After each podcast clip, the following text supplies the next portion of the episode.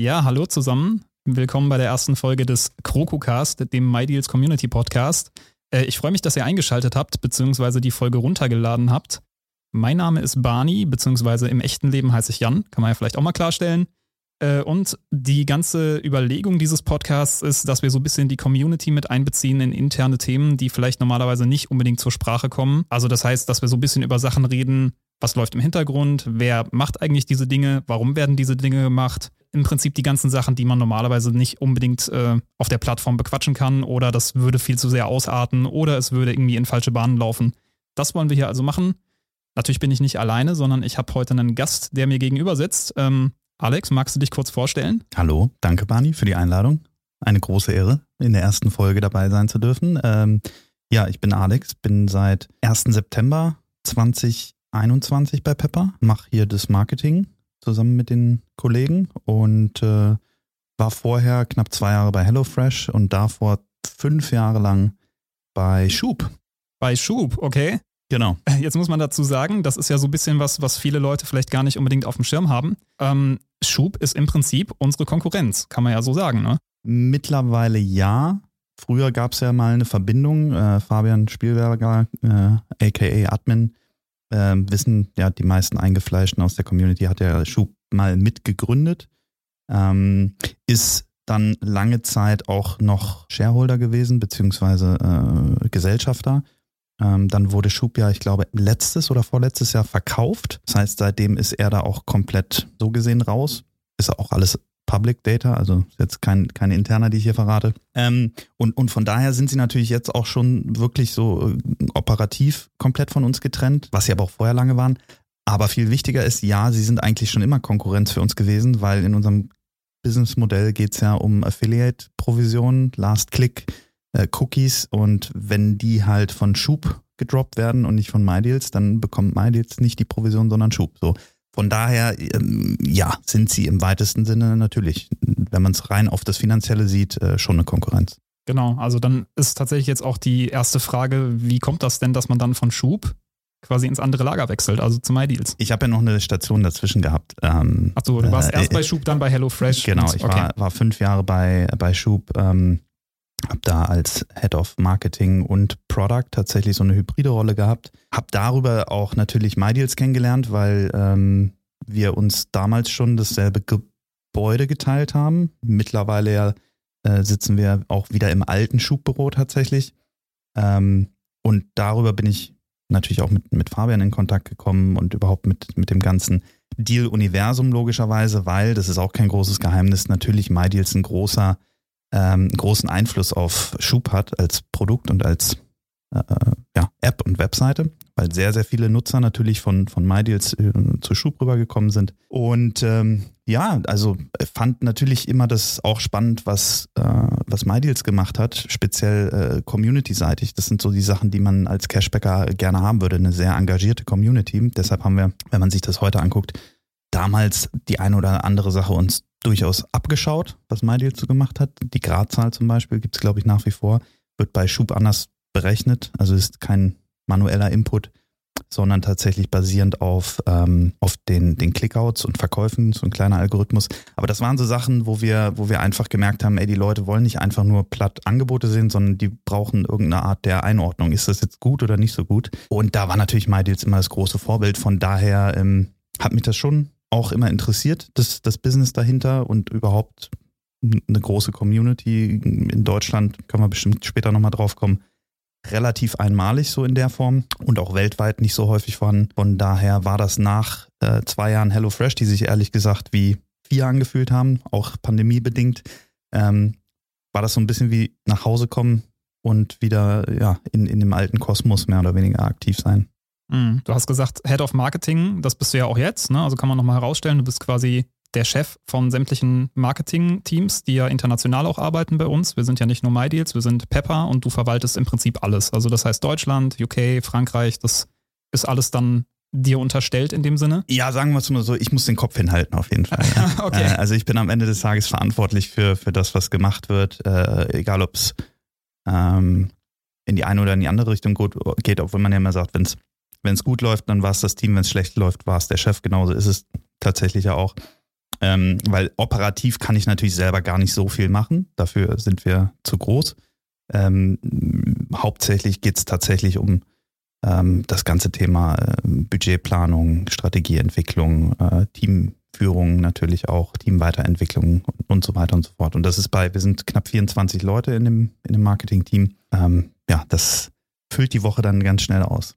Ja, das kann ich mir vorstellen. Und ähm, ich muss auch intern sagen, nach meinem Gefühl hat sich relativ viel geändert, seit du hier angefangen hast. Du sagtest gerade September letzten Jahres, also ist noch nicht so lange her.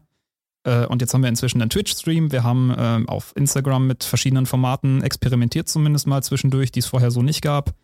Äh, TikTok läuft in Frankreich beispielsweise sehr, sehr groß. Ähm, wie viel, also mit welchen Ideen bist du quasi in die Firma gekommen? Was hast du davon umgesetzt und äh, wo hast du gemerkt, okay, das klappt vielleicht auch nicht so unbedingt? Ich glaube, das hat angefangen, weil ich ja, also seit meiner Zeit, frühen Zeit bei Schub natürlich auch, auch oder wahrscheinlich sogar davor schon auch MyDeals-Nutzer äh, war, privat.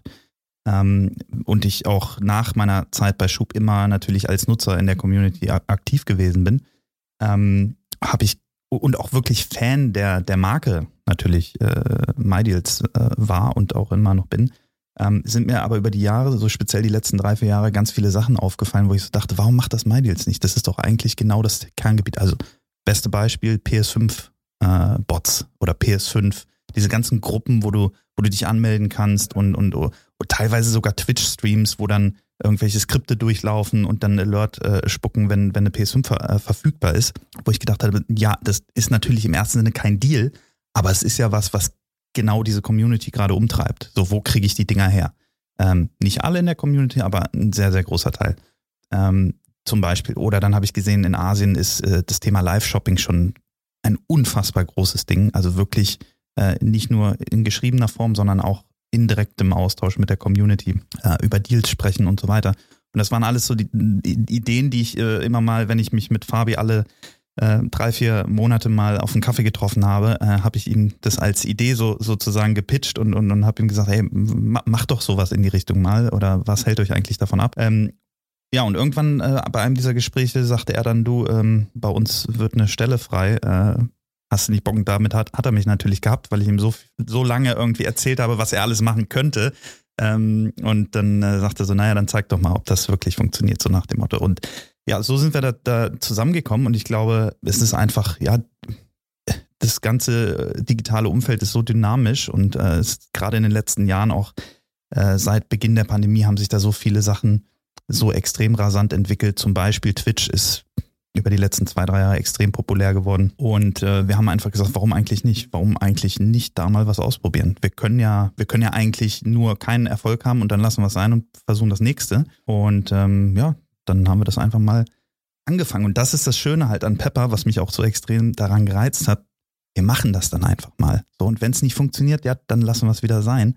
Aber du musst nicht vorher zwölf Gremien bilden und dich mit drei Fachabteilungen abstimmen und äh, drei Monate im Voraus Budgetplanung machen. So, wir sind ja ein relativ agiles, äh, dynamisches Team und ähm, ja, wollen Sachen schnell ausprobieren, schnell lernen und dann entweder weiterentwickeln oder nächste. Da war jetzt in diesem Fall aber tatsächlich ähm, auch ein relativ großes Commitment, sagt man so schön, in der Branche mit verbunden, weil wir sitzen hier nicht im Büro, im eigentlichen Büro auf der Torstraße, sondern wir sitzen um die Ecke im Studio.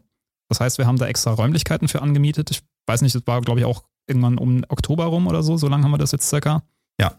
Ähm, also quasi einen kompletten weiteren Gebäudeteil angemietet, ähm, mit Technik versehen und allem. Wie schwer war es, Fabian von sowas dann zu überzeugen? Weil ich meine, wir sind MyDeals, wir sind natürlich auch, was das angeht, irgendwo sparsam und ähm, hast, hast du da lange mit ihm ringen müssen? Interessanterweise ist das so ein Vorurteil ihm gegenüber, was ich häufig schon gehört habe, ähm, was mir, ich hoffe, er hört das nicht, aber was hm. mir bis jetzt noch nicht so begegnet ist bei ihm, ähm, ich glaube nicht, dass er geizig ist. Ich glaube natürlich, das wissen ja viele auch, wir sind ja eines der wenigen Berliner Tech-Unternehmen, die nicht äh, externe äh, Investoren haben oder die nicht an der Börse sind. Das heißt, und ich habe äh, das ganz krasse Beispiel davor halt erlebt mit, weiß ich nicht, einer Viertelmilliarde Marketingbudget oder sowas, auch kein Geheimnis, kann man im Geschäftsbericht alles nachlesen. Ähm, quasi unlimited resources, das gibt's bei Pepper natürlich nicht. So, und das ist auch in Ordnung. Ähm, das ist auch, macht die Sache jetzt nicht schwerer oder einfacher. Das bedeutet nur, man muss halt genau drüber nachdenken, was man eigentlich immer tun sollte. Wofür gebe ich eigentlich mein, mein Budget aus? Was glaube ich damit erreichen zu können? Und dann ist es im Prinzip ja eine Wette, ob das funktioniert und ob es entweder dazu beiträgt, die Community zu vergrößern, vielleicht neue Geschäftsfelder aufzubauen, ähm, ja, oder, oder, oder bestehende zu stärken. Und ja, wenn man dann eine Idee hat, was man machen will, für uns war klar, Video ist ob man das persönlich mag oder nicht, äh, ist Video einfach aktuell äh, ein absolutes äh, Trendthema und es wird auch so schnell nicht weggehen. Also sei es YouTube, Instagram, TikTok, Livestreaming. Und wir waren einfach dafür nicht ausgerichtet, nicht ausgestattet. Jetzt kann man sagen, haben wir 15 Jahre lang nicht gebraucht, warum sollten wir es jetzt machen? Es gibt halt eine, eine Zielgruppe, auf TikTok zum Beispiel, die melden sich nicht mehr in Foren an. Also wenn du denen erklären willst, was ein PHP-Forum ist, dann gucken die dich schief an. Ähm, das sind aber trotzdem Leute, die Interesse daran haben, Geld zu sparen und, und gute Deals zu machen. Nur die erreichen wir dann nicht, weil die gehen nicht mehr auf. Die gehen nicht mal mehr auf Facebook. Ähm, deshalb war es für uns wichtig, auch auf diesen Plattformen präsent zu sein und dafür war es dann wiederum wichtig, äh, eben die richtige Ausstattung zu haben, sprich nicht im, äh, im, im, Hauptbüro irgendwie immer ständig Meetingräume zu blockieren, sondern zu sagen, wir brauchen einen Ort, wo wir uns austoben können, wo wir, wo wir nur noch auch auf Start drücken müssen und dann läuft das alles, um das Ganze auch effizient zu machen. Ne? Weil das ist dann das, das, das, das Thema, was wir bei uns äh, ganz häufig haben. Wenn wir Sachen machen, dann müssen wir so, sie so effizient wie möglich machen, weil wir eben nicht äh, noch 20 Leute einstellen können, die sich drum kümmern was vielleicht eine Company, die alle halbe Jahr 500 Millionen äh, Venture Capital bekommt, äh, eher weniger Probleme mit hat. Ja, äh, wie sind denn so die Unterschiede international? Also ich habe gerade schon angesprochen, in Frankreich läuft zum Beispiel TikTok sehr gut. Bei uns, wir machen auch TikTok, wir machen Instagram, wir machen Facebook nach wie vor. Gibt es da irgendwie so eine Tendenz, dass man sagen kann, das ist, muss wirklich individuell betrachtet werden oder gibt es so ein One-Size-Fits-All-Model? Ähm, äh, absolut gar nicht. Also es gibt äh, extreme Unterschiede ähm, international. Also was heißt extrem? Ne? Die Leute sind in allen Ländern natürlich sehr äh, preisaffin, logischerweise. Wir haben in Frankreich zum Beispiel einen extrem starken Tw äh, Twitter-Kanal, den der Kollege da Stimmt, betreibt. der auch noch, genau. Ja. Ähm, ich glaube, der hat knapp eine halbe Million äh, Follower auf Twitter, was äh, in Frankreich schon extrem viel ist. Ich glaube, Twitter generell ist in Frankreich auch noch ein bisschen populärer als in Deutschland. Ähm, und da ist zum Beispiel vor allem das Thema PS5 tatsächlich sehr, sehr ähm, wichtig. Der Kollege ist eigentlich die Nummer eins Quelle in, in Frankreich, äh, wenn, wenn die Leute rausfinden wollen, wann gibt's wo wieder eine, ein PS5-Drop. Ist dann auch regelmäßig in der Presse, weil ähm, die Labs äh, irgendwelche ja, äh, Rudelbildungen vor Geschäften äh, in Innenstädten ausgelöst hat. Das findet da tatsächlich statt. Das haben wir in Deutschland so nicht, weil wir einfach nie jemanden hatten, der sich intensiv um, um Twitter als, als Plattform gekümmert hat. Ähm, aber eben auch, weil wir, glaube ich, strategisch Twitter nie so als den großen Kanal gesehen haben, der uns extrem hilft zu wachsen und unsere Community zu erreichen. Wir haben da zwar ein Bot laufen tatsächlich. Ich glaube, das weiß auch jeder, der sich den zehn Minuten angeschaut hat. Da werden halt die heißesten Deals ab, ich glaube 700 Grad automatisch gepostet, einfach damit was da ist. Das wird auch genauso gut angenommen und hier und da gibt es dann mal so kleine individuelle Unterhaltung, aber es ist kein Fokuskanal. Also das ist das eine. Dafür ist zum Beispiel ähm, Facebook in Deutschland extrem stark, was in Frankreich wiederum fast gar nicht vorhanden ist, was aber auch daran liegt, dass D-Labs deutlich jünger ist als MyDeals. Und als D-Labs angefangen hat, Facebook schon gar nicht mehr so diese große organische Reichweite hergegeben hat. Das heißt, man hat sich gleich auf andere Plattformen gestürzt. Ähm, und jetzt seit kurzem halt eben auch TikTok, wo, äh, wo die Kollegin extrem aktiv ist, Formate gefunden hat, die für die TikTok-Zielgruppe funktionieren offensichtlich, ähm, wo ich ehrlicherweise am Anfang sehr skeptisch war. Ich hätte nicht gedacht, dass die Leute auf TikTok interessiert sind, äh, was über tatsächliche tagesaktuelle Deals zu erfahren. War eine komplett falsche Annahme von mir. Es scheint genauso zu funktionieren. Äh, man muss halt sehr darauf achten, wie man das Ganze verpackt. Also TikTok hat seine eigenen Regeln und seine eigene Sprache, wenn man so will, äh, genau wie es äh, Twitter und Facebook äh, unterschiedliche, unterschiedliche Arten äh, hat, wie man, wie man da aktiv sein sollte. Ja, auf jeden Fall, das funktioniert. Dann äh, in, in UK ist es noch sehr spannend, dass wir eigentlich unsere, äh, unsere Kernzielgruppe auf der Plattform ist überwiegend männlich, genauso wie in, in Deutschland eigentlich auch. Auf Facebook allerdings haben wir, glaube ich, 70 Prozent weibliche Nutzer. Mhm. Das heißt, da ähm, ist auf jeden Fall ein sehr großer äh, Unterschied in der, in der Nutzerschaft. Woran das liegt, keine Ahnung. Der Kollege, der Facebook da betreut, ähm, ist da auf jeden Fall sehr sensibilisiert für. Äh, der ist selber ein sehr großer Gaming-Fan zum Beispiel und, und ähm, hat natürlich immer sofort irgendwelche Gaming-Deals ganz oben auf, dem, äh, auf der Prio-Liste und ist dann jedes Mal enttäuscht, wenn die überhaupt nicht funktionieren, dafür dann aber irgendwie die Windeln äh, äh, oder die, die, die Klamotten oder sowas, die funktionieren halt da deutlich besser. Mhm. Ist auch interessant mal zu hören, dass MyDeals tatsächlich mittlerweile, so es klang gerade zumindest so, dass MyDeals so ein bisschen älter wird insgesamt, ne? also so über die Jahre hinweg. Das ist vielleicht auch die Leute, die damals eingestiegen sind, so im angehenden Studentenalter, die wachsen halt mit. Aber äh, kann man sagen, dass wir so ein bisschen, naja, ich würde es jetzt nicht Problem nennen, aber so ein bisschen so, ein, so eine Nachwuchssituation haben? Absolut, ja, ja. Also es ist, äh, wir haben ja dieses Jahr 15 Jahre MyDeals. Ähm, ich glaube, die meisten Leute haben uns kennengelernt, das höre ich so immer wieder. Also viele Leute haben uns tatsächlich über Facebook irgendwann mal wahrgenommen, kennengelernt oder über Freunde per WhatsApp was geschickt bekommen oder so. Ähm, und natürlich dann meistens zu einer Zeit, wo sie selber noch nicht die finanziellen Ressourcen hatten, die sie vielleicht heute haben, mit Mitte 30, Ende 30. Ähm, aber natürlich trotzdem, man, nur weil man mehr Geld verdient, heißt es ja nicht, dass man bereit ist, unnötig viel Geld auszugeben. Von daher ist das ja eigentlich das perfekte Produkt, wo man reinwächst oder was auch mitwächst, was an Relevanz eigentlich nie verliert. Ähm, und dadurch hat sich natürlich die Community auch so ein bisschen äh, gebildet und was ja auch verständlich ist, man ist ja, wenn man jetzt so lange dabei ist, man schreibt ja die Deals nicht mehr, wie man sie vor zehn Jahren geschrieben hat, als das alles neu war und aufregend, sondern mhm. man hat ja eine gewisse Routine, ne? Ähm, je aktiver man ist.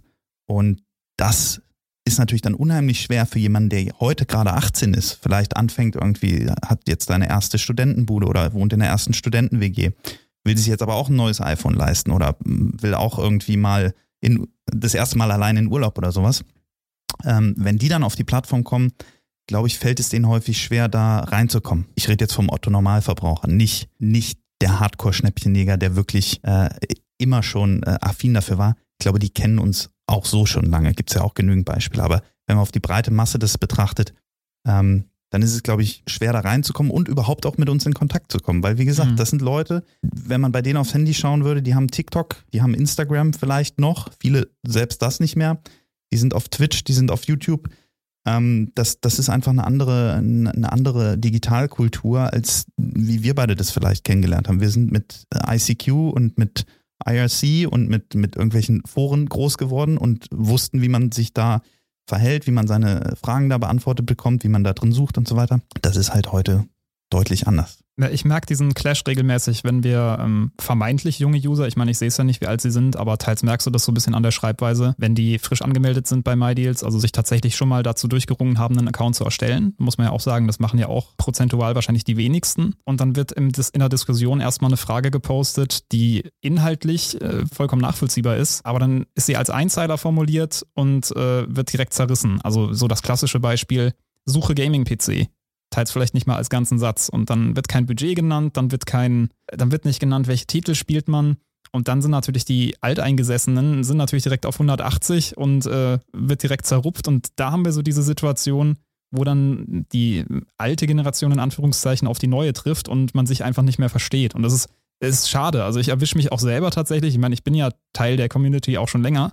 Ich erwische mich selber, wie ich dann innerlich so, äh, kannst du nicht vielleicht wenigstens sagen, ich habe 1000 Euro und suche und dann kann man dir auch besser helfen. Aber es ist nachvollziehbar, weil die Leute halt es nicht gewohnt sind, auch einfach solche Fragen so zu formulieren. Ja, und ich meine, das ist natürlich einfach jetzt zu sagen, öh, die Alten oder öh, die Jungen, aber natürlich kann man auch erwarten, und das finde ich auch vollkommen in Ordnung, also wenn jemand neu irgendwo, egal ob er sich neu anmeldet oder ob er neu irgendwo in eine Gemeinschaft äh, äh zu einer Party kommt, du springst ja nicht mitten in den Kreis und sagst, ey, ich brauche Hilfe, sondern das, aber das meine ich, ne? Das sind ja, so diese, ja, die, das sind so diese Benimmregeln, die digitalen Benimmregeln, die wir irgendwann mal vielleicht auch zum ersten Mal schmerzhaft gelernt haben, weil wir irgendwo sofort ins, ne, aus, aus, aus ähm, Zeitmangel oder was sofort erstmal eine Frage in irgendein Forum gepostet haben und dann hat uns auch jemand gesagt, ey, ein bisschen mehr Info, Info wäre hilfreich, stell dich vielleicht erstmal vor.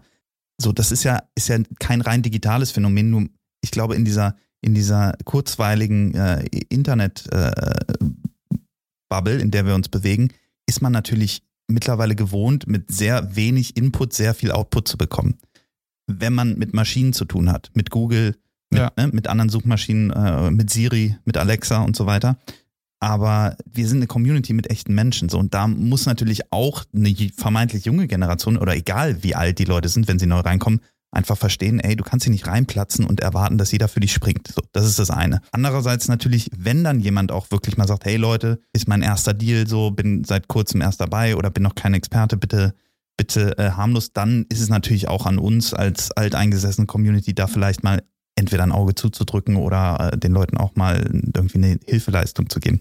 Und das meine ich jetzt natürlich in erster Linie aus privater Sicht als Community-Mitglied, aus Unternehmenssicht ist es natürlich vor allem an uns als Produkt dafür zu sorgen, dass wir neue Nutzer möglichst gut abholen und ihnen möglichst viele Hilfestellungen geben. Wie erstellt man einen Deal? Warum solltest du vielleicht dich überhaupt anmelden? 98 Prozent unserer Nutzer haben nicht mal einen Account, was auch okay ist, aber auch das mal so in Perspektive gesetzt. Ähm, ja, und da haben wir tatsächlich noch ein paar Hausaufgaben zu machen, auf jeden Fall.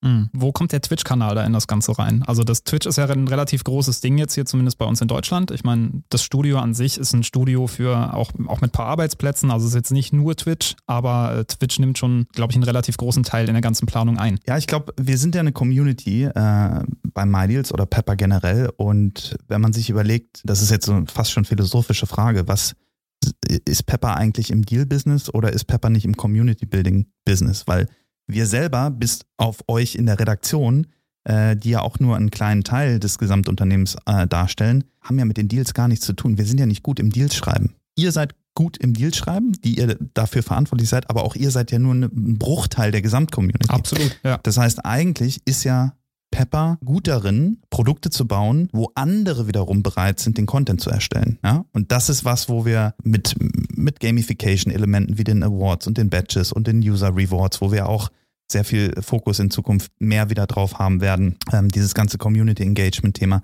Das ist ja eigentlich was, wo, äh, was auch MyDeals jetzt in Deutschland von allen anderen Plattformen extrem unterscheidet. Warum wir nach 15 Jahren immer noch eine sehr aktive Community haben äh, die andere nicht haben. Und da ist es natürlich spannend, auch zu schauen, wo gibt es eigentlich noch Plattformen, auf denen sich Communities bilden und gibt es für uns eine Möglichkeit, dort auch aktiv zu werden. Was nicht bedeutet, dass man der einen Community auf seiner eigenen Plattform weniger Aufmerksamkeit zuwidmet als der anderen, aber dass man sieht, hey, wir sind eine Brand, wir haben eine coole Community, wir glauben, dass wir guten Input liefern können oder guten Content erstellen können. Aber es gibt vielleicht Leute, die, wie gesagt, die wollen sich gar nicht mehr in, einem, in einer neuen App anmelden, aber die sind den ganzen Tag auf, auf Twitch aktiv. Und haben wir nicht eine Daseinsberechtigung, auch auf diesem, auf dieser Plattform ähm, über unsere Themen zu sprechen, die Leute über coole Deals zu informieren, ab und zu mal ein Giveaway zu veranstalten.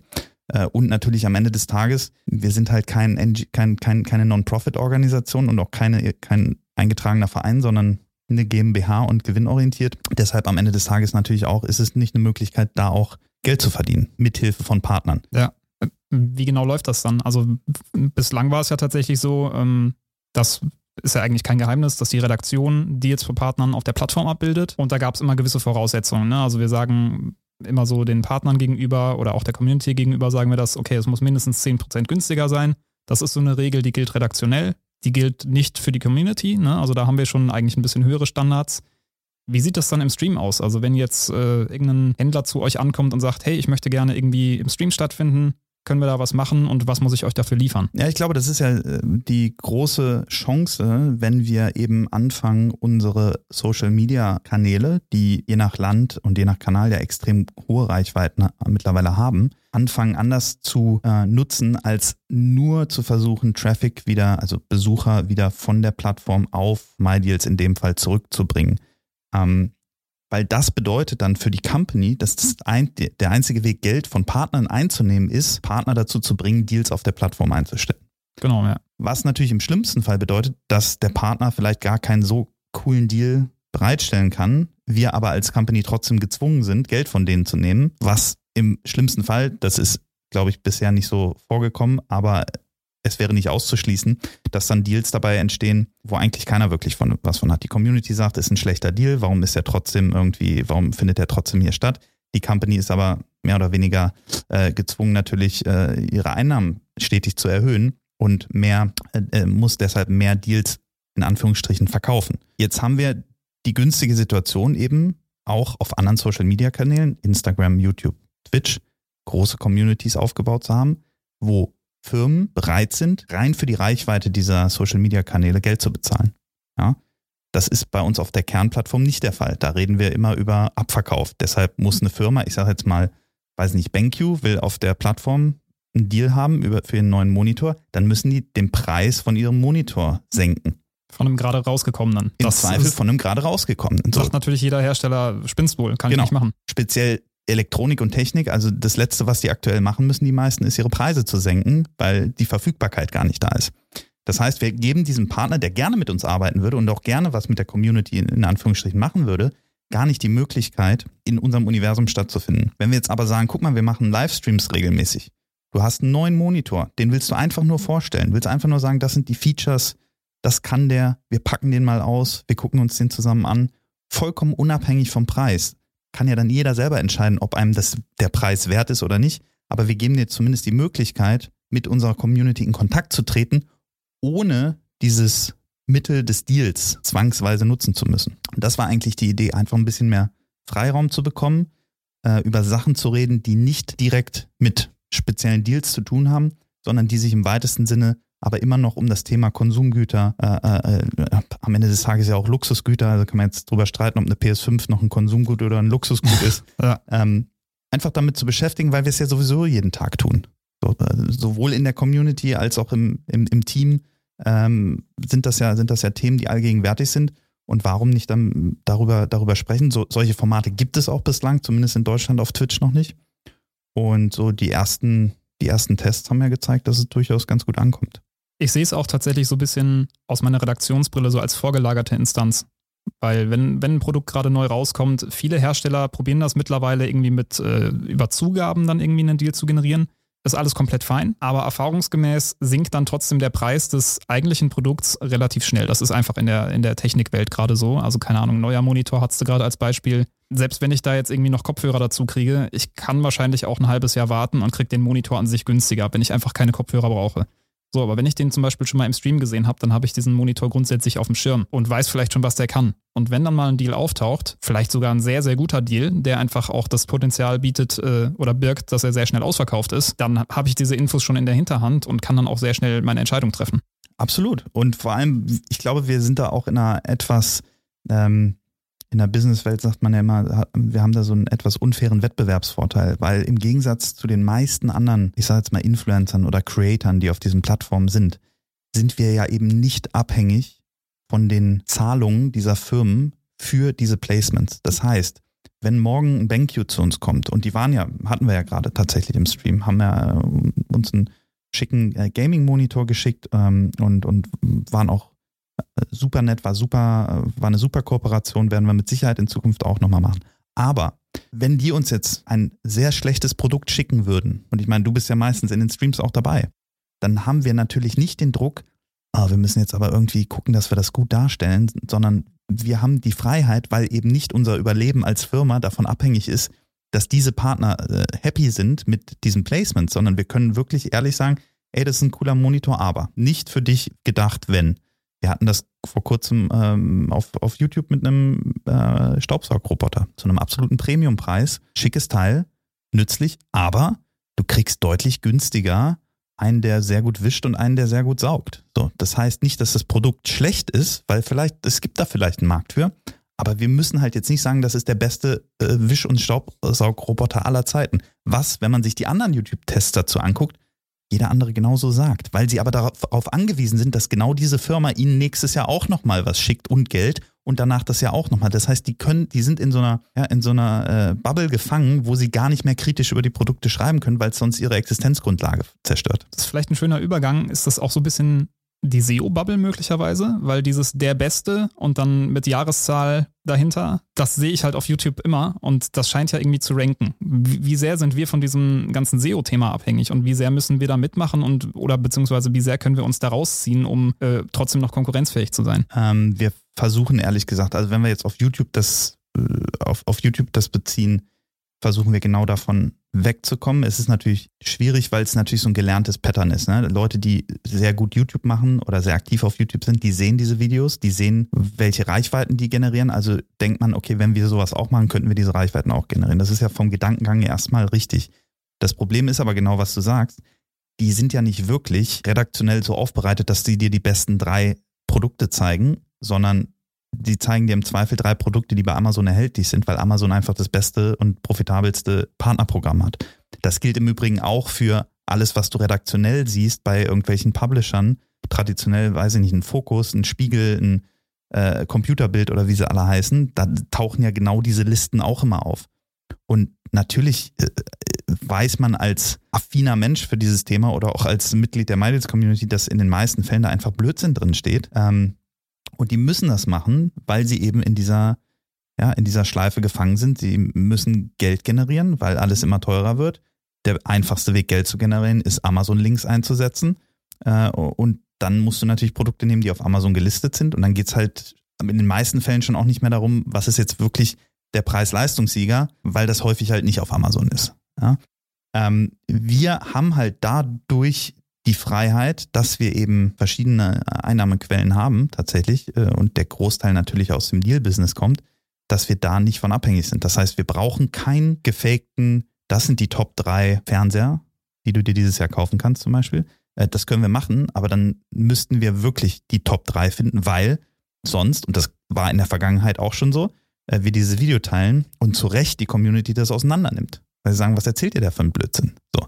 Ähm, deshalb ist natürlich die Frage, macht es überhaupt für uns Sinn, irgendwelche Testberichte zu machen auf YouTube? Weil wir sind nicht die Experten für Fernseher. Da gibt es andere YouTuber, die das zehnmal besser können, weil sie die Ausstattung haben, weil sie den ganzen Tag nur Fernseher testen und so weiter und so fort. Das heißt, da ist für uns tatsächlich die Frage, welche Rolle können wir auf YouTube spielen? Authentisch, wohlgemerkt, weil ähm, wir haben eine gewisse Expertise für manche Themen. Wir haben aber auch absolut keine Expertise für viele Themen. Das heißt, wir müssen da versuchen, ähm, eine Relevanz zu finden, wo auch die Kerncommunity am Ende sagt, ey, das ist ein hilfreicher, das ist ein hilfreicher Beitrag, weil wir wollen natürlich nicht einfach nur irgendwas produzieren, um was produziert zu haben. Das ist aber nicht so einfach. Ähm, da muss man sich langsam äh, rantasten und reinwachsen und sehr viel testen und dann auch natürlich sehr viel, sehr viele Fehler machen, bis man was findet, was äh, in beide Richtungen gut funktioniert. Dann lass uns doch gerade mal zu einer Zuschauerfrage kommen. Wir hatten ja angekündigt, dass wir auch Zuschauerfragen mit äh, vorlesen möchten, beziehungsweise beantworten möchten. Community-Fragen, Zuschauer. Äh, zu, Zuschauer, genau. Äh, Community-Fragen, richtig, also auf MyDeals äh, gestellte Fragen. Äh, waren nicht ganz so viele, wie ich es mir vielleicht erhofft hatte, aber die eine Frage war auf jeden Fall dabei, die ich mir gedacht hatte. Äh, ich lese sie mal vor, wie sie gestellt wurde. Also es ist jetzt nicht meine, das ist jetzt äh, ein Zitat von Apfel-ID. Haltet ihr wirklich eure Werbung mit Preisfehlern und stümperhaft zusammengefriemelten Kassenbons für zielführend und zielgruppengerecht? Vielleicht kannst du gerade erstmal sagen, worum es da überhaupt geht. Das hat wahrscheinlich längst nicht jeder mitbekommen. Ähm, ja, verm vermutlich geht es um unsere Native Ads und um unsere YouTube Ads. Ähm, Native Ads kann ich gleich im, zukommen. Bei YouTube hatten wir ein, ein Video, wo Marvin, glaube ich, erklärt hat, was ein Preisfehler ist und ähm, wie man die findet auf MyDeals. Ich glaube, also grundsätzlich verstehe ich natürlich den, die Intention der Frage, äh, wird aber wahrscheinlich ein bisschen vorher anfangen äh, wollen. Es gibt Experten, die sagen, dass wir jeden Tag zwischen 4.000 und 10.000 verschiedene Werbeanzeigen sehen, je nachdem, wie aktiv man im Internet ist oder auch, ob man in einer Großstadt wohnt oder auf dem Land. Und erstens wäre es ja natürlich jetzt mal interessant, äh, warum sich genau die Person, in dem Fall Apfel-ID, sich sogar noch an diesen Banner mit dem Kassenbon erinnern kann. Ja, also es scheint ja schon mal, wenn du 4.000 bis 10.000 Werbeanzeigen pro Tag bewusst oder unbewusst wahrnimmst, war es scheinbar genau die, die ihm im Gedächtnis geblieben ist. Ähm, und ja, das, das zeigt halt einfach, du musst leider Gottes und speziell bei diesen Native Ads, die das eben waren, ähm, du musst immer krasser werden und immer auffälliger. Ist das cool? Persönlich finde ich es auch nicht cool. Es ist leider so, wie es äh, ja, wie es sich entwickelt hat. Äh, halten wir das für zielführend? Ist die große Frage natürlich, was ist eigentlich unser Ziel? Ja, und genau, unser ja. Ziel ist, wenn ich es jetzt rein aus Marketing-Sicht sehe, Nutzer generieren für einen bestimmten Preis. Ja, wir müssen Nutzer einkaufen im Marketing, egal was wir machen, egal ob wir das Geld an Google zahlen, an Facebook zahlen, äh, an irgendeine Tageszeitung zahlen, ob wir irgendwo Flyer drucken lassen. Wir müssen ja immer Geld ausgeben, um neue Nutzer zu bekommen. Das ist der sogenannte Paid Marketing Bereich. Demgegenüber gibt es den organischen Marketing Bereich. Da reden wir über Suchmaschinenoptimierung oder, oder äh, einfach. Ähm, Mund-zu-Mund-Propaganda natürlich Mund-Propaganda, auch. genau. Ähm, Refer Friend gibt es dann bei anderen Firmen noch und, und so weiter und so fort. Aber im, im Paid oder Performance Marketing habe ich ja immer eine, einen Zielpreis, den ich im besten Fall nicht übersteigen darf äh, für einen neuen Nutzer. Und ob das zielführend ist oder nicht, oder ob ein Kanal, ein Werbekanal zielführend ist oder nicht, das weiß ich meistens vorher gar nicht, sondern das muss ich ausprobieren. Und genau das haben wir hier auch gemacht. Wir haben mit ähm, einer der größten und erfolgreichsten Agenturen in diesem Bereich Native Advertising zusammengearbeitet. Wer das nicht kennt, Native Advertising begegnet einem, äh, begegnet einem immer meistens am Ende von irgendwelchen äh, Fokus- oder Spiegelartikeln dieses äh, Related Ärzte, Ärzte konnten nicht glauben, was genau. dieser Herr Professor enthüllt hat. Genau. Sowas. Das ist leider Gottes eine der erfolgreichsten äh, Werbeformate ist eines der erfolgreichsten Werbeformate in den letzten Jahren geworden. Äh, warum? Weil die Leute halt draufklicken. Das sind nicht alle, beziehungsweise es sind, sagen wir so, es ist eine ganz bestimmte Nutzerkohorte, die dafür affin ist. Das wusste ich vorher auch nicht, ähm, bevor ich mit dieser Agentur gearbeitet habe. Es ist vor allem eine relativ alte Nutzerkohorte. Das denke ich mir, ja. Es sind so eher 50 plus. Nicht alle. Es gibt sehr viele Leute, die das mittlerweile auch durchschaut haben oder da mm, ja, sich nicht, nicht, äh, nicht affin, einfach nicht affin für sind. Aber es, es wird nach wie vor geklickt. Und da muss man natürlich jetzt vorsichtig sein. Da gibt es sehr viele schwarze Schafe die irgendwelche Anzeigen generieren, wo dann äh, hinterher, weiß nicht, irgendwelche dubiosen Forex-Trading oder, oder Krypto-Quatsch äh, und so weiter gemacht wird. Es gibt aber auch tatsächlich sehr viele seriöse Anbieter, äh, Around Home zum Beispiel oder, oder Mac-Makler, wie sie alle heißen, die halt einen ganz normalen Service anbieten, aber wo die Werbeanzeige halt relativ überspitzt ist, weil du musst überspitzt sein, damit die Leute überhaupt darauf aufmerksam werden. Und dann ist die Frage natürlich A, wie seriös gehst du dann auf der Seite damit um, wo die Leute landen, also in dem Fall die Landingpage, verspricht man da irgendwas, was man hinterher nicht hält, dann ist es Betrug, ja, äh, oder äh, versucht man die Leute in irgendein äh, für sie unvorteilhaftes äh, Produkt, äh, was überteuert ist, Stichwort Abnehmpillen oder sowas, äh, zu, zu konvertieren, oder versucht man ihnen einfach eine kostenlose Community zu zeigen, mit einer kostenlosen App, die sie kostenlos runterladen können, wo sie im besten Fall noch viel Geld sparen können. Und das war so ein bisschen, das war tatsächlich ein Test. Wir haben uns bei den Bannern, in dem Fall mit den schlecht retuschierten Kassen, äh, Kassenbons, äh, tatsächlich 100% von der Agentur beraten lassen. Und die haben gesagt, das ist die Zielgruppe, das sind die besten, statistisch die besten Erfahrungen, die wir gemacht haben mit solchen Bildern.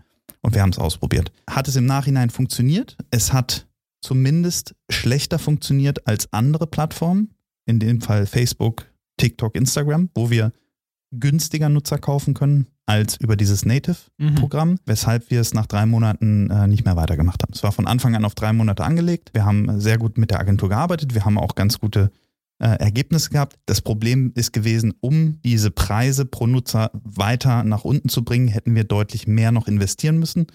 Und dann ist es eine, ähm, ist es eine sehr gewagte Wette, weil das Problem dahinter ist, dass diese Algorithmen, die das aussteuern, häufig besser skalieren, wenn sie mehr Budget zur Verfügung haben. Surprise, surprise. Ähm, und da waren wir dann einfach nicht bereit, noch mehr zu investieren, weil ähm, wir auch gemerkt haben, dass unser Produkt und tatsächlich auch natürlich basierend auf dem Feedback der Community, wo wir gesagt haben, vielleicht gibt es bessere Wege, wie wir unser Produkt ein bisschen seriöser verkaufen können. Was machen wir denn noch, sonst noch so? Weil ähm, ich meine, viele werden oder viele, die Teil der Community sind, werden MyDeals wahrscheinlich tatsächlich organisch irgendwie kennengelernt haben und haben vielleicht noch nie irgendwie einen Banner gesehen. Ähm, was sind so die anderen Kanäle, die wir nutzen? Facebook ist, glaube ich, historisch gesehen wahrscheinlich der wichtigste, die wichtigste Plattform für MyDeals speziell gewesen, wo wir am Anfang sehr viel organischen Traffic generieren konnten, weil wir einfach verdammt gute Posts hatten wo sehr viele Leute drauf reagiert haben. Je mehr Leute auf einen Post reagieren, desto mehr Reichweite schenkt dir Facebook quasi durch den Algorithmus, weil der Algorithmus will ja, dass die Leute Sachen sehen, auf die sie reagieren. Ob das ein Like ist oder ein Kommentar oder ein Linkklick ist, äh, ist erstmal unerheblich. Ähm, das Problem ist natürlich über die Jahre, dass diese Plattformen am Anfang geben sie dir sehr viel kostenlose Reichweite. Das war früher bei Facebook so, da konntest du riesige äh, Facebook-Seiten aufbauen in relativ kurzer Zeit. Und je mehr von diesen Seiten entstehen, desto weniger organische Reichweite pro Seite bleibt am Ende übrig. Plus irgendwann fangen dann auch diese Firmen an, dass sie sagen, wir müssen Geld verdienen. Das heißt, sie drehen dir die organische Reichweite langsam ab, weil sie sich da, weil sie dich dazu bewegen wollen, Geld für Werbung auszugeben. Und genau an dem Punkt sind wir bei Facebook seit ein paar Jahren eigentlich, dass wir gar nicht mehr die Anzahl an Leuten organisch erreichen können, die wir früher mal erreicht haben. Also sind wir gezwungen, auch da Werbeanzeigen zu schalten. Das Problem bei Werbeanzeigen ist aber auch, du musst eine sehr starke Hook haben, also ein sehr starkes Element innerhalb der ersten drei Sekunden, dass die Leute dir überhaupt erstmal Aufmerksamkeit schenken. Auch da wieder 4.000 bis 10.000 verschiedene Werbekontakte pro Tag. Ich weiß nicht, wie oft du schon äh, oder, oder welche die letzte Werbeanzeige ist, an die du dich erinnern kannst oder wie viele von deinen Werbeanzeigen du einfach nach drei Sekunden skippst, weil du die Möglichkeit hast und weil die meisten halt auch echt nicht gut sind. Ja. Und mit gut meine ich jetzt nicht im Sinne von gefällt mir das oder gefällt es mir nicht. Sie sind nicht darauf optimiert, die Leute bei der Stange zu halten, auf Deutsch gesagt. Ja. Ähm, und da haben wir einfach, da haben wir sehr viel getestet auch wieder wir haben halt gemerkt tatsächlich, dass das Thema Preisfehler etwas ist, wo die Leute anfangen, oh, Preisfehler, interessant, habe ich noch nie gehört. Sowas gibt es, auch da wieder. Der MyDeals-Nutzer, der uns seit zehn Jahren nutzt, der denkt sich, hä, natürlich kenne ich Preisfehler, so gibt's doch kaum noch. Ja, genau, der denkt sich, wird doch eh alles storniert, was soll der Quatsch? Genau, was Warum soll der Quatsch? damit? Richtig. Äh, viele, da kommen wir wieder in die jüngere äh, Alterskohorte, viele jüngere Leute, die sich vielleicht in ihrem Leben noch nie mit äh, Sparen oder, oder Deals beschäftigt haben, wissen aber gar nicht, dass es sowas gibt. Und natürlich wir sagen ja auch in dem Video, Marvin sagt ja nicht, hier gibt es jeden Tag einen Preisfehler. Und er sagt ja auch nicht, die werden immer ausgeliefert. Er zeigt ja sogar in dem Fall ein echtes Beispiel von einem Preisfehler, der so stattgefunden hat auf der Plattform, wo auch User uns tatsächlich Bilder geschickt haben, dass dieser Preisfehler ausgeliefert wurde. Und er sagt ja auch, viele davon wurden auch storniert. So, es ist, heißt, natürlich ist es ein Glücksspiel. Ja, das, äh, das, das sagen wir auch gar nicht, dass das nicht so ist. Wir sagen ja nicht, melde dich hier an und du kriegst äh, äh, irgendwie jeden Tag einen Preisfehler. Und die funktionieren immer. Wir haben aber gemerkt, dass das ein, ein Trigger ist, wo die Leute erstmal uns ihre Aufmerksamkeit schenken. Und jetzt ist es natürlich daran, sobald wir diese Aufmerksamkeit haben, ihnen zu erklären, dass nicht nur die Preisfehler bei MyDeals interessant sind, sondern dass du auch, wenn es gerade keinen Preisfehler gibt, jeden Tag richtig geile Deals von der Community gefunden und bewertet werden. Da muss man auch ehrlich sein, da haben wir auch noch Hausaufgaben zu machen, das noch zu verbessern. Das ist immer ein relativ aufwendiger Prozess, neue, neue Videos zu skripten und zu, äh, zu produzieren. Aber wir sind da, glaube ich, auf einem ganz guten Weg. Und da muss man auch tatsächlich sagen, das waren die mit Abstand besten Werbemittel, die wir bis jetzt hatten. Also da haben sehr viele Leute drauf reagiert, haben sich die App runtergeladen, sind dadurch auch äh, auf uns aufmerksam geworden. Aber es ist natürlich auf jeden Fall auch da noch Verbesserungspotenzial. Seht ihr denn, wie die Retention Rate ist? Also, um das kurz zu erklären, also es gibt zum einen die Zahlen, wie viele Leute laden sich dann die App runter, melden sich an, nutzen die einmalig oder so und dann die Retention Rate sagt im Prinzip aus, also nach wie vielen Tagen springen sie ab oder sind sie noch dabei? Genau, das ist ja, das ist was, wo jedes Produkt, jede App, jede Webseite äh, mit zu kämpfen hat und natürlich optimiert man im, Zweifel genau darauf, dass die Leute eben aktiv werden und auch möglichst lange dabei bleiben. Ähm, da haben wir, ich glaube, im letzten Jahr, das war kurz vor meiner Zeit, aber die, die Anzeigen liefen noch, hatten wir solche Anzeigen, wo es hieß, hey, Gaming-PC für 15 Euro. Ich erinnere mich, ja. ja oder, oder äh, weiß nicht, PS5 für irgendwas. Und da muss man natürlich sagen, das hat auch, das hat Bombe funktioniert. Die Leute haben da drauf geklickt. Wie verrückt. Aber was haben sie gemacht? Sie haben die App geöffnet und haben keinen PS5-Deal gefunden. Sie haben auch keinen Gaming-PC für 15 Euro gefunden und haben die App wieder zugemacht oder gelöscht oder im schlimmsten Fall sogar noch einen schlechten Kommentar dagelassen. Mhm. Und das ist natürlich nicht das Ziel äh, der Sache. Deshalb muss man natürlich immer den ganzen, den ganzen Funnel, jetzt äh, kommt ganz viel Marketing-Denglisch, also das heißt den ganzen, die ganze Nutzerreise äh, sich angucken. Was sieht er als erstes für eine Werbung? Was passiert dann? Dann lädt er sich die App runter. Findet er dann auch das, was in der App versprochen wurde? Weil die Leute sind ja nicht dumm. Natürlich, wenn sie das nicht finden, dann nutzen sie es nie wieder. Ähm, deshalb, ja, haben wir, haben wir da gesagt, okay, wir, wir bewerben wirklich nur noch Sachen, die man auch wirklich auf der Plattform findet und erklären auch den Nutzen äh, der Plattform, falls genau dieser Deal jetzt vielleicht schon abgelaufen sein sollte. Ja, ähm, dann lass mal zu den Fragen zurückgehen gerade. Ich muss mal gerade durchscrollen, so mit einem Finger. Ähm, ich meine irgendwo, ach genau, hier ist es, äh, von Xadres. Er fragt nämlich, wie hoch ist das jährliche Marketingbudget und wie viel geht davon für die Weihnachtsfeier drauf? Also, ich glaube, den zweiten Teil kann man relativ schnell abhaken. Ähm, hatten wir letztes Jahr eine Weihnachtsfeier? Ich glaube, Corona-bedingt gab es keine, ne? Genau, also die gab es sowieso nicht. Also da blieb dann relativ viel übrig. Aber wie sieht es denn aus mit Marketingbudget? Also äh, das Budget, ist, das Budget für Feiern, Gott sei Dank, kommt aus einem anderen Budgettopf. Äh, von daher, da habe ich nicht viel äh, mit zu tun. Grundsätzlich haben wir ein gutes Marketingbudget, würde ich sagen. Ähm, was, also wie viel im Detail sind natürlich so Sachen, da, da, da spricht man nicht drüber, aber es ist schon ähm, mehr als siebenstellig, aber wir reden auch von zwölf Märkten. Wir reden auch von, äh, beziehungsweise haben dann den Fokus auf Deutschland, Frankreich, ähm, England und Polen. Mhm. Und von diesem Marketingbudget müssen natürlich eine ganze Menge Sachen bezahlt werden. Das sind einmal natürlich die offensichtlichen Werbeplatzierungen auf Google, Facebook, TikTok, Instagram und so weiter. Das nimmt wahrscheinlich auch den größten Teil ein, äh, die sogenannten Akquisitionskosten. Dann hast du aber natürlich auch noch ganz viel ähm, Tools zum Beispiel, die wir in unserer täglichen Arbeit nutzen. Suchmaschinenoptimierungstools, die uns anzeigen, wie unsere Rankings bei Google äh, sind. Wir haben äh, PR, was auch Teil des Marketings äh, mittlerweile ist, äh, haben viele Agenturen auf PR-Seite, die äh, mit uns arbeiten, äh, die auch nicht günstig sind. Also es splittet sich eigentlich auf zwischen Mediakosten für die großen Plattformen, äh, Tools für die tägliche Arbeit, Agenturen und ähm, jetzt seit neuestem halt auch noch Content-Produktion und eigentlich, was auch noch dazugehört, was tatsächlich von mir persönlich jetzt nicht äh, verwaltet wird, aber was im, im finanziellen oder buchhalterischen Sinne auch Marketingkosten sind, ist das ganze Thema ähm, User Engagement. Also wenn ihr einem User, der den heißesten Deal des Tages gepostet hat, einen 10 Euro Amazon-Gutschein schenkt für seine coole Arbeit, dann ist das im weitesten Sinne auch Marketingbudget, ähm, wo wir aber keinen Einfluss drauf haben. Und auch Flame Deer zum Beispiel, die die äh, Gewinne, die wir dafür kaufen. Ja, ähm, eine weitere Frage, die ich zumindest mal vorlesen möchte, die wir vielleicht schon so ein bisschen angekratzt haben und die eigentlich auch fairerweise nicht wirklich ähm, in deinen Bereich fällt. Äh, True Spirit fragt nämlich, wie der Prozess aussieht, wenn man als Shopbetreiber ein Produkt auf MyDeals promoten möchte. Ne? Also wir haben es vorhin angesprochen, man kann mittlerweile als, äh, als Hersteller oder von mir aus auch als Shopbetreiber kann man mittlerweile in den Twitch-Stream beispielsweise gehen. Das haben wir das, das Beispiel mit BenQ gehabt. Ähm, normalerweise ist das aber eine Sache von, ähm, vom Partnership-Management-Team. Da, genau. da werde ich auch gucken, dass ich irgendjemanden hier noch vors Mikro bekomme. Äh, idealerweise vielleicht Benno. Gucken wir mal, ob Benno sich dazu äußern möchte. Das wäre eine super Folge. ich glaube ich auch. Ähm, aber um es vielleicht ganz kurz in so ein paar Schritten zu beantworten. Also normalerweise ist der Vorgang, ein Händler wird in irgendeiner Form auf uns aufmerksam. Optionaler Schritt, er probiert es mit Eigenwerbung und wir fischen ihn erstmal raus. Dann kriegt er eine nette Nachricht, hey, hallo, äh, wir verdächtigen dich der Eigenwerbung und wenn du Teil der Community werden möchtest, also auf gut Deutsch, deine Deals da stattfinden sollen, aber nicht von dir selbst gepostet, dann wende dich doch bitte an, ich glaube, das heißt irgendwie äh, pepper.com slash B2B oder so.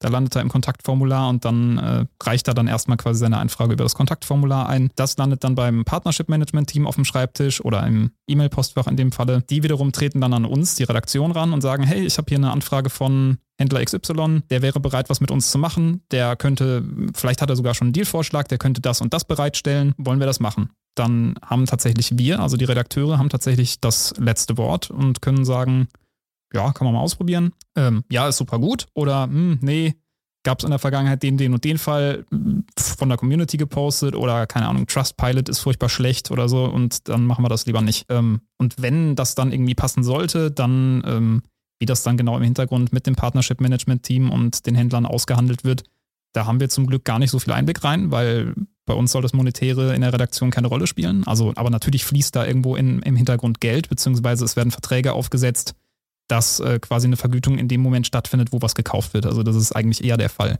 Das ist jetzt nicht so, dass jemand sich einen Deal kaufen kann, sondern es ist eher so, okay, wir schreiben den redaktionell, wir schreiben den natürlich äh, unabhängig davon, ähm, was der Händler irgendwie da drin haben möchte, sondern wir gehen hin und recherchieren. Wie sehen Testberichte dazu aus? Ähm, Gibt es da irgendwelche Videos zu?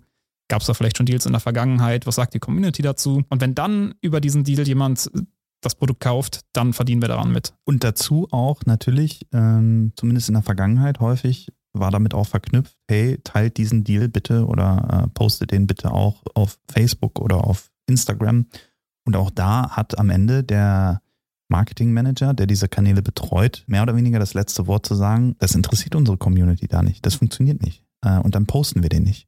Und ich glaube auch ganz wichtig, ja, du kannst dich in Anführungsstrichen einkaufen, aber du kannst nicht die Gradzahl beeinflussen. Also zumindest habe ich es bis heute noch nirgendwo gefunden, wo diese, wo diese Stellschraube wäre. Genau, also du kannst, äh, was du dir halt kaufen kannst, ist dann auch über die ähm, Marketing-Channels Reichweite. Reichweite, genau. Ne, aber auch in dem Moment erst, wo du schon einen Deal hast, der auch nachweislich ein Deal sein muss. Wir haben es vorhin angesprochen, redaktionell ist es diese Vorgabe von 10%. Also wenn du das nicht erfüllst, dann findest du bei uns nicht statt. Und wenn du dann sagst, ja, okay, ähm, ich habe jetzt einen Deal auf der Plattform, ich möchte, dass den noch viel mehr Leute sehen, dann kannst du uns äh, über Umwege dafür quasi bezahlen, dass wir den ausspielen auf bestimmten Kanälen oder sichtbarer machen. So, aber da ist noch lange nicht gesagt, dass die Leute dann auch sagen, ja, Mensch, top, jetzt habe ich den gesehen, dann gebe ich doch direkt mal ein Plus. Das kann auch genau das Gegenteil der Fall sein. Und auch wir äh, haben natürlich kein Interesse daran, Deals zu teilen, die irgendwie kalt sind. Also das macht, dafür haben wir einfach täglich zu viele Deals, die wirklich gut sind, genau. als dass wir da äh, unsere Community ähm, auf den Plattformen vergraulen wollen mit schlechten Deals. Egal, ob sie bezahlt sind oder nicht. Ja, also das äh, zu der Antwort, aber vielleicht, äh, wenn ich dann irgendwie Benro oder von mir aus auch jemand anderen aus dem Team vors Mikro bekomme, können wir den Prozess auch nochmal äh, kleinteiliger aufbröseln. Ähm, jetzt gucke ich gerade mal, ob wir noch eine Frage haben. Ich, ich warte auf eine Frage. Du wartest auf eine ich Frage. Ich warte auf eine Frage. Du kannst sie gerne später dann selber stellen, falls ich sie nicht finde, aber ähm, hier habe ich eine relativ lange Frage von Hank Scorpio. Mich würde mal der interne Prozess bei Wünschen der Community interessieren. Muss wirklich alles vom Gott, äh, von Mama Pepper abgenommen werden? Ich persönlich würde mir manchmal viel mehr Entscheidungsgewalt seitens der Community wünschen, denn ohne die wäre MyDeals nicht überflüssig, aber ihr wisst schon. Ähm, halt sowas wie Abstimmungen und dann wird das gemacht, was äh, die Community sagt. Beispiel soll die 10% Mindestersparnis bei Deals wieder eingeführt werden. Fun Fact am Rande, die gab es nie. Also das ist so ein Urban Myth. Es gab nie diese Vorgabe, dass ein Deal 10% günstiger sein muss, außer halt, wie gesagt, bei der, ähm, bei der Redaktion. Aber wenn ich mir meine alten Deals angucke von vor zehn Jahren auf meinem alten Account, ne? also nicht, dass die Leute jetzt checken, Barney ist noch gar nicht zehn Jahre dabei. Ich habe natürlich einen privaten Account gehabt. Ähm, damals gab es noch nicht mal die Möglichkeit, einen Vergleichspreis einzutragen. Da gab es kein Feld. Also du konntest es dann im, äh, im Fließtext halt irgendwie erwähnen. Aber wenn du dir das heute anguckst, denkst du, was ist das denn für ein Quatsch? Wie konnte das denn niemals gepostet werden? Also diese Regel, die gab es so nicht.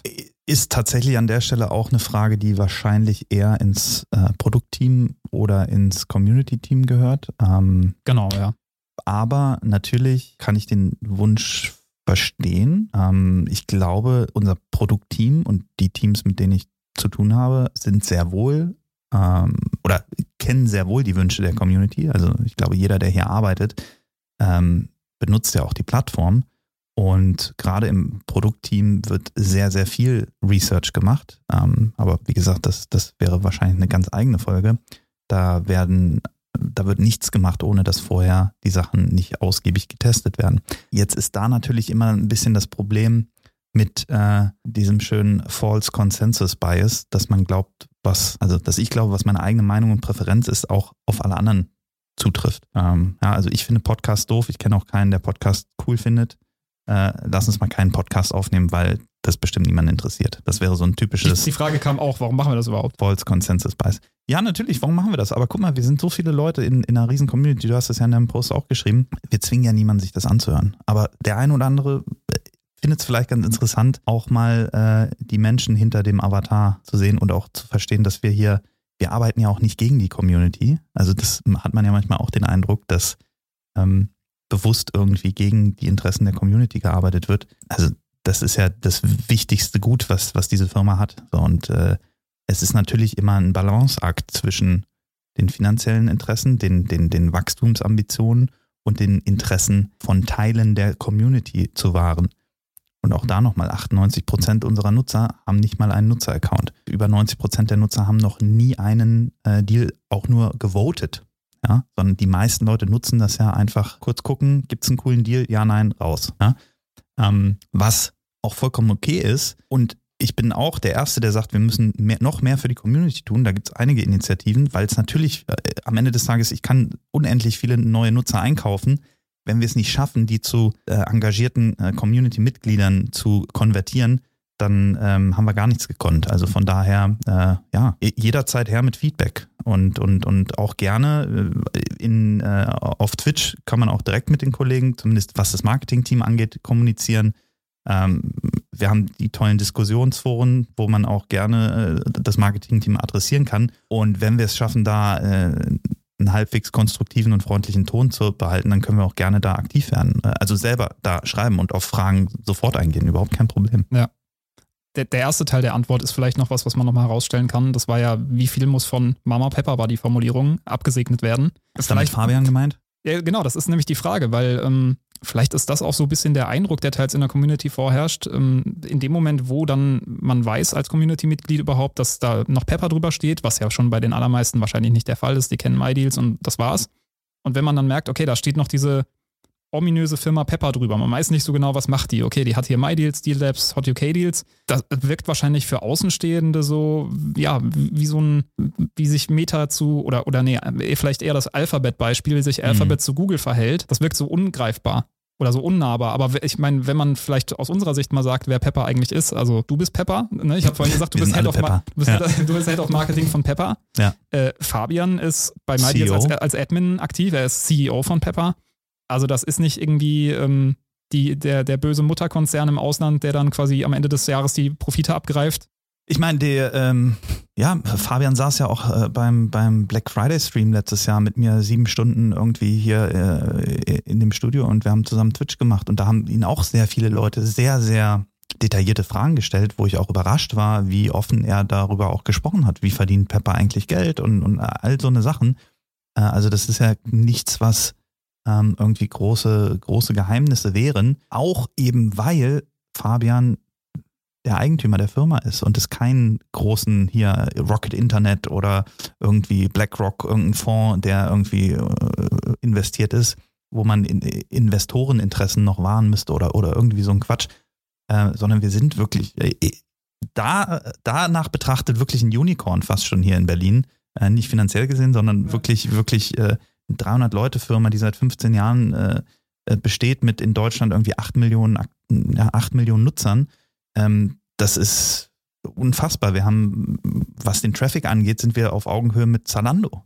So, das ist, das, das wissen viele Leute intern gar nicht so genau, ja, was für eine Dimension diese Plattform eigentlich hat. Äh, wir sind, wenn wir alle Plattformen weltweit zusammennehmen, sind wir eine der Top 120 größten Webseiten. Und da ist noch sehr viel China-Webseiten und Porn mit einberechnet. Wenn du die noch rausnehmen würdest, dann wären wir wahrscheinlich irgendwo in den Top 100 der weltweit größten Plattformen. Und äh, von daher, ja, also äh, um auf die Frage zurückzukommen, ich glaube, Fabian entscheidet extrem wenig, was das Produkt angeht. Ähm, das ist nicht sein, sein Aufgabengebiet. Dafür hast du in einer Firma die Unterteilung nach CEO, CPO, CTO, CFO für die finanziellen Geschichten. Ähm, wir haben sehr viele Sachen produktseitig, die wir nicht machen können, einfach aus ähm, Geschäftsgründen. Das wäre auch wieder ein, wahrscheinlich eine eigene Episode, wobei da muss Pavel noch Deutsch lernen.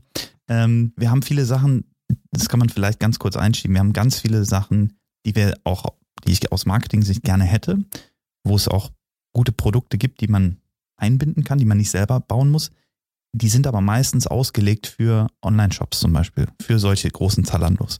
Ein Zalando mit seinen 35 Millionen Website-Besuchern hat aber ganz anderen äh, Profit als Pepper, weil wir leben von ganz wenig Affiliate. Provision, die wir ja nicht mal bei jedem Deal bekommen. Ja? Von daher äh, können wir uns viele Tools gar nicht leisten, weil wir einfach zu groß sind. Und bei allen diesen Anbietern, ich sage jetzt mal ein ganz banales Beispiel, wir haben eine gigantisch große ähm, äh, Liste an Leuten, die jeden Tag von uns Push-Nachrichten bekommen.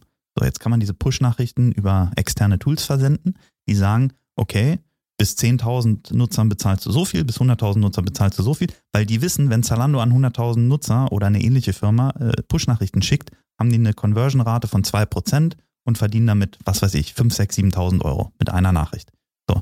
Wenn wir dann hinkommen und sagen, so, wir haben aber hier 2 Millionen Nutzer, dann fallen wir sofort, dann sagen die, ja, alles klar, mach 300.000 Euro im Monat. Das können wir aber niemals wieder reinholen, ja, weil wir so viel Geld gar nicht damit verdienen. So, das heißt, wir sind dann gezwungen zu sagen, okay, wir wollen dieses Feature aber trotzdem haben für die Community. Ähm, dann müssen wir es selber bauen. Wir sind aber auch nur 300 Leute in der Firma und auch haben nur ein relativ begrenztes Entwicklerteam. Das heißt, wir müssen da dann ständig jonglieren und priorisieren. Ist es jetzt wichtiger, das zu machen oder ist es wichtiger, das zu machen oder ist es wichtiger, das zu machen? Und was bringt uns eigentlich am schnellsten voran? Ähm, und das ist tatsächlich, glaube ich, der größte Struggle, nicht nur bei Pepper, sondern in jeder Firma, Priorisierung und zu entscheiden, in was man seine ähm, Ressourcen investiert. Ja. Wurde deine Frage bereits aufgegriffen? Weil ich habe gerade nochmal durchgescrollt und habe keine weitere gefunden, aber ähm, du hast hier nämlich Stichpunkte gemacht. Ja, die erste Frage, die ja aufkam, war, ähm, was ist mit der Suche? Okay, ja gut, die habe ich jetzt tatsächlich rausgelassen, weil ich das so als halben Trollpost äh, abgetan habe. Aber nee, ich meine natürlich, der, der Hintergrund dahinter ist natürlich ein, ein ernstzunehmender, weil ähm, unsere Suchfunktion ist suboptimal, um es mal so auszudrücken. ja, ich glaube, die Frage war von äh, Kartoffel, schöner Name übrigens. Ähm, du, mein, du meinst, wieso finde ich über Google Sachen in MyDeals, die MyDeals nicht findet? Das war, das, also davor gab es, glaube ich, die Frage, warum arbeitet ihr nicht lieber an der Suche? Das kommt ja eigentlich immer. Genau, ja, richtig. Weil, weil natürlich alle Teams sich nur um eine Sache gleichzeitig kümmern können. Das weiß man ja. Genau. Nein, aber also ich glaube, die Frage ist ja durchaus berechtigt ähm, und es ist interessanterweise auch was, wo ich bei Schub sehr viel mit zu tun hatte, weil wir da auch lange Zeit ähm, Probleme mit der Suche hatten ähm, und eigentlich auch wieder eine Frage für den CTO bzw. CPO.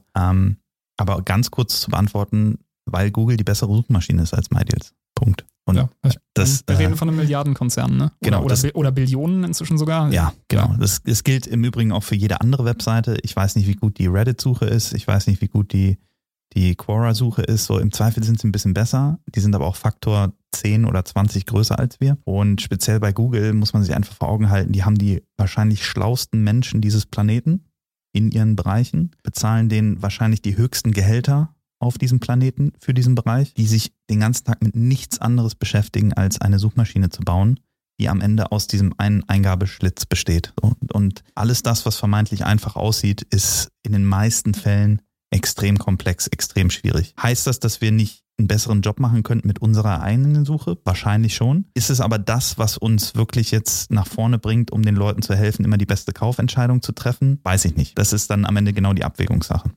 Ja, vor allem das Ding ist, ähm, weiß nicht, ob man das jetzt verraten kann hier, aber ähm, um so ein bisschen einen Ausblick auf die Zukunft zu geben, wird ja durchaus auch Gedanken experimentiert oder auch schon hart experimentiert mit, ähm, ich sag mal, Alternativen zur klassischen Suchfunktion. Ne? Also das Klar. mittlerweile kennt man es von Kundenservice-Portalen, aber auch von vielleicht anderen, teils auch von Internetshops dass äh, irgendwelche Bots im Einsatz sind, denen du eine Frage stellen kannst, die du mehr oder minder so formulierst, wie, die, wie du so einem Freund irgendwie stellen würdest. Oder halt diese, um auf diese Einzeiler zurückzukommen, ne, die dann halt als Diskussion gestellt werden, hey, suche Gaming-PC. So, wenn du das den echten Leuten stellst, dann reagieren die entsprechend drauf, haben wir vorhin abgehakt. Ähm, wenn du die einem Bot stellst, idealerweise gibt der dir tatsächlich dann eine richtige Antwort darauf. Und genau. das Hier sind würde, fünf Gaming-PCs. Würde in die Richtung Suchfunktion gehen. Was, was ist da geplant? Also kann man da konkret irgendwie was zu sagen? Ja, wir äh, gucken uns gerade ganz konkret ähm, Sachen an im Bereich äh, Chatbot beziehungsweise im Bereich, ja, ist es, ist es ein wirklich ein Chatbot? Also äh, die Frage ist, kann ich die Nutzererfahrung, ich suche einen Deal zu XY auf einer anderen Plattform außerhalb von MyDeals, von unserer Kern-App oder Plattform ähm, darstellen, ohne zusätzlich manuelle Ressourcen zu binden. Also ohne, dass jemand einstellen muss, der den ganzen Tag Fragen auf Facebook beantwortet. Und natürlich gibt es da mittlerweile äh, Möglichkeiten. Man kennt es von wahrscheinlich, weiß nicht, jedem Reiseanbieter, Versicherungen mittlerweile, die das eben in den Supportbereichen einsetzen, was ziemlich nervig ist, ehrlich gesagt, weil da hätte ich gerne häufiger wirklich einen Menschen, der mich versteht. Aber wenn man sich anguckt, was bei uns eigentlich gefragt ist, ideales Einsatzgebiet dafür. Und da, äh, ja, da sind wir dran zu experimentieren. Teilweise die Kollegen in Spanien nutzen es auch, glaube ich, schon hier und da auf Telegram zum Beispiel. Ähm, ja, und ich glaube, da wird es auf jeden Fall einige Prototypen geben. Ob sich das dann durchsetzt, weiß ich nicht. Ich glaube, es gibt eine Anzahl von Nutzern, die damit nie äh, warm werden, genau wie ich dachte, ich werde warm mit dem ganzen Voice-Thema und Alexa und Siri, aber festgestellt habe, weil vielleicht bin ich dafür zu alt oder einfach zu sehr dran gewöhnt, meine Sachen irgendwie bei Google einzutippen und, und, und so zu suchen. Ähm, aber das heißt nicht, dass es nicht vielleicht eine relevant große Gruppe an Leuten gibt, die das einem einer App bevorzugen würden. Und dann sollten wir die auch bedienen. Alex, ich danke dir, dass du hier warst.